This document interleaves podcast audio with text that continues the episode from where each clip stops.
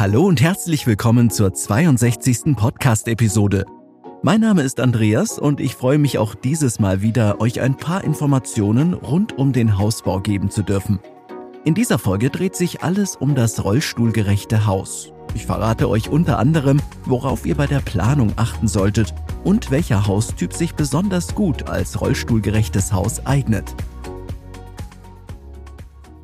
Im Durchschnitt werden wir Menschen immer älter. Doch nicht jeder von uns hat das große Glück, über Jahrzehnte hinweg gesund und mobil zu bleiben.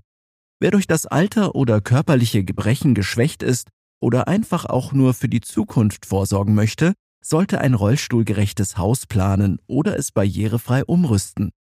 Ganz klar, die Gesundheit und das allgemeine Wohlbefinden sollten oberste Priorität haben. Auf beides solltet ihr in euren eigenen vier Wänden auch nicht verzichten müssen. Auch dann nicht, wenn ihr körperlich eingeschränkt seid oder ihr auf den Rollstuhl angewiesen seid. Natürlich gibt es im Alltag bestimmte Herausforderungen, die es zu meistern gilt. Die Fortbewegung im Haus kann schnell zu einem Hindernislauf werden. Stufen und Absätze sind nur schwer zu meistern und der Wechsel vom Rollstuhl auf die Toilette oder ins Bett ist nur mit größter körperlicher Anstrengung zu bewältigen. Grund genug, ein rollstuhlfreundliches Haus zu planen, um auf Nummer sicher zu gehen. Ein solches Gebäude richtet sich an alle Menschen mit körperlichen Beeinträchtigungen, die ohne besondere Vorrichtungen erhebliche Einschränkungen im Alltag haben würden. Wenn ihr ein Haus entsprechend planen oder umbauen möchtet, stehen euch unterschiedliche Optionen zur Verfügung. Ich bin mir sicher, dass ihr als angehende Bauherren schon vom barrierefreien Bauen gehört habt. Falls nicht, kann ich euch unsere elfte Podcast-Episode ans Herz legen, wo ich im Detail darauf eingehe. Letztendlich bedeutet barrierefreies Bauen ganz grob überschlagen, dass zum Beispiel sämtliche Türen etwas breiter als üblich angefertigt werden. Im ganzen Gebäude darf es zudem keine Hindernisse wie Stufen oder Schwellen geben, die die Fortbewegung hindern könnten. Schwellenlos bedeutet übrigens, dass die Schwelle nicht mehr als zwei Zentimeter haben darf. Auch die Zuwegung zum Haus sollte keine Stufen haben. Die Lösung hierfür sind Rampen, deren Neigung höchstens sechs Prozent betragen darf.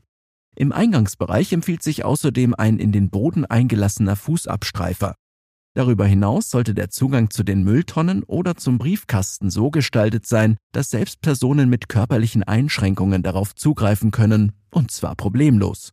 Beim rollstuhlgerechten Haus werden Bedingungen geschaffen, die einem im Rollstuhl sitzenden Menschen sowohl die Fortbewegung als auch die Erledigung des häuslichen Alltages vereinfachen. Das heißt konkret, dass verschiedene Zimmer, zum Beispiel das Bad, mit Griffvorrichtungen an den Wänden versehen sind. Außerdem erleichtern höhenverstellbare und gut unterfahrbare Waschbecken den Alltag. Eine rollstuhlgerechte Ausstattung verfügt bei mehreren Geschossen zudem oftmals über einen Treppenlift. Auf schmale Flure und enge Räumlichkeiten solltet ihr bei der Planung also verzichten. Sämtliche Elemente im Gebäude sollten sich leicht und in sitzender Position bedienen lassen so etwa das Öffnen der Fenster oder das Schließen der Vorhänge. Rollstuhlgerechtes Bauen ist nicht immer ganz einfach umzusetzen, vor allem nicht, wenn ihr in die Höhe baut. Gebäude mit mehreren Etagen müssten schon in besonderem Maße geplant oder umgerüstet werden, damit jedes Zimmer tatsächlich für einen Rollstuhlfahrer zugänglich ist. Zwar schreitet die Technik gerade mit Blick auf moderne Treppenlifte und hauseigene Aufzüge deutlich voran, allerdings kann ein solcher Umbau ganz schön teuer werden.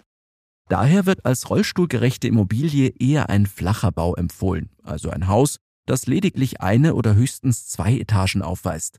Auf einen ausgebauten Dachboden und einen nutzbaren Keller wird oftmals verzichtet. Eine Bodenplatte reicht daher vollkommen aus. Vielleicht habt ihr schon eine Vorahnung, welcher Haustyp sich für rollstuhlgerechtes Bauen besonders gut eignet. Ein Geschoss und alles auf einer Ebene? Na klar, die Rede ist natürlich vom Bungalow. Beim Bungalow werden keine zusätzlichen Etagen eingeplant. Die Wände müssen nicht allzu viel Last tragen und können daher etwas schlanker ausfallen. Das wiederum hat den Vorteil, dass spätere Um- und Anbauten keine unlösbare Herausforderung darstellen. Ein weiterer Pluspunkt des Bungalows ist, dass alle Räumlichkeiten schnell erreichbar sind. Je nach Bauweise können sich sogar Durchbrüche in jeder Wand befinden, sodass am Ende sämtliche Zimmer miteinander verbunden sind. Ein weiteres Plus, ein Bungalow kann je nach individuellen Bedürfnissen recht preiswert sein. Wollt ihr mehr über die Vorteile des Bungalows wissen, dann hört gerne mal in die 48. Episode rein. Wenn ihr ein barrierefreies Gebäude plant oder eine bestehende Immobilie rollstuhlgerecht umbauen möchtet, müssen bestimmte Kriterien eingehalten werden. Einige davon möchte ich euch kurz vorstellen, wobei ich mich als erstes auf die Türen beziehe. Alle Türen, sowohl nach außen als auch im Innenbereich, sollten eine Mindestbreite von 90 Zentimetern aufweisen. Sämtliche Flure und sonstigen Gänge werden dagegen mindestens 150 Zentimeter breit errichtet. Das ist besonders wichtig, um mühelos wenden zu können. Den Bodenbelag solltet ihr so wählen, dass hier ein schnelles Vorankommen gewährleistet ist. Auf einen dicken Teppich oder Teppichboden solltet ihr daher unbedingt verzichten. Ebenso müssen Schwellen und Stufen beseitigt werden. Als Bodenbelag eignen sich unter anderem großformatige Fliesen mit einem geringen Fugenanteil. Auch der Vinylboden im Wohnzimmer oder Laminat im Schlafzimmer sind sehr beliebt, da sie gut berollbar sind. Die Küche wird so ausgestattet, dass Schränke und der Herd mit dem Rollstuhl unterfahren werden können. Im Badezimmer sollte die Dusche Maße von mindestens 1,50 Meter mal 1,50 Meter haben und ebenerdig angelegt werden, sodass auch sie problemlos befahren werden kann. Griffe und Haltevorrichtungen sollten im gesamten Gebäude angebracht werden. Sie eröffnen dem Betroffenen eigenständige Möglichkeiten der Fortbewegung und der Verrichtung kleinerer Aufgaben des Alltags. Die Anordnung der einzelnen Zimmer sollte so sein, dass jede Räumlichkeit ohne erheblichen Kraftaufwand in geringer Zeit erreicht werden kann. Hebel und Klinken im Haus sind so installiert, dass sie durch einen Bewohner mit körperlichen Beeinträchtigungen eigenständig bedient werden können. Hier ist außerdem auf eine leichte Handhabung zu achten.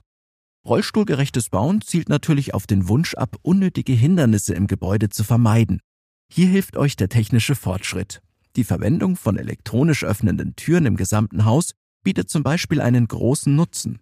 Ebenso lassen sich diverse Haushaltsgeräte so umrüsten, dass sie durch einen simplen Knopfdruck bedient werden können.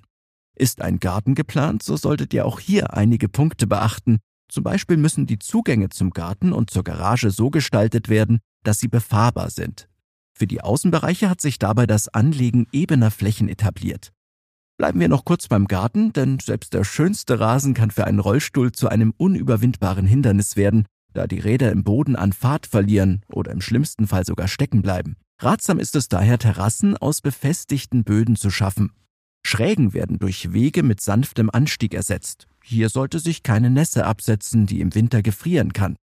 Trotz all den Tipps und Ratschlägen, die ich euch genannt habe, gibt es beim rollstuhlgerechten Bauen noch viele weitere Details zu beachten. Hier solltet ihr euch vorab von einem Architekten oder eurem Hausanbieter unterstützen lassen. Ganz wichtig, Macht euch selbst Gedanken, welche Bereiche euch wichtig sind und wo Hindernisse entstehen können, die es zu vermeiden gilt. Oder besucht ganz unverbindlich einen Musterhauspark, um euch einen eigenen Eindruck zu verschaffen, worauf ihr beim Bau achten müsst und welcher Haustyp für euch ideal ist. Meine Empfehlung? Na klar, der Bungalow. Aber natürlich lassen sich auch andere Haustypen nach euren Wünschen individualisieren. Auch auf eine Förderung könnt ihr im Idealfall zurückgreifen, egal ob es sich dabei um den Bau eines ganzen Hauses oder um das Umrüsten lediglich eines Zimmers handelt. Ganz wichtig, verlasst euch im Bereich der Förderung nicht ausschließlich auf eure Recherche, sondern hakt bei offenen Fragen gezielt nach. Ein guter Ansprechpartner ist in der Regel ein Fachberater eures Hausbauunternehmens, der sich mit den Förderungen rund um barrierefreies Bauen auskennen sollte. Natürlich sollten beim rollstuhlgerechten Haus die Individualität und eure eigenen Wünsche nicht zu kurz kommen schildert sie dem Architekten oder dem Ansprechpartner eures Hausbauunternehmens.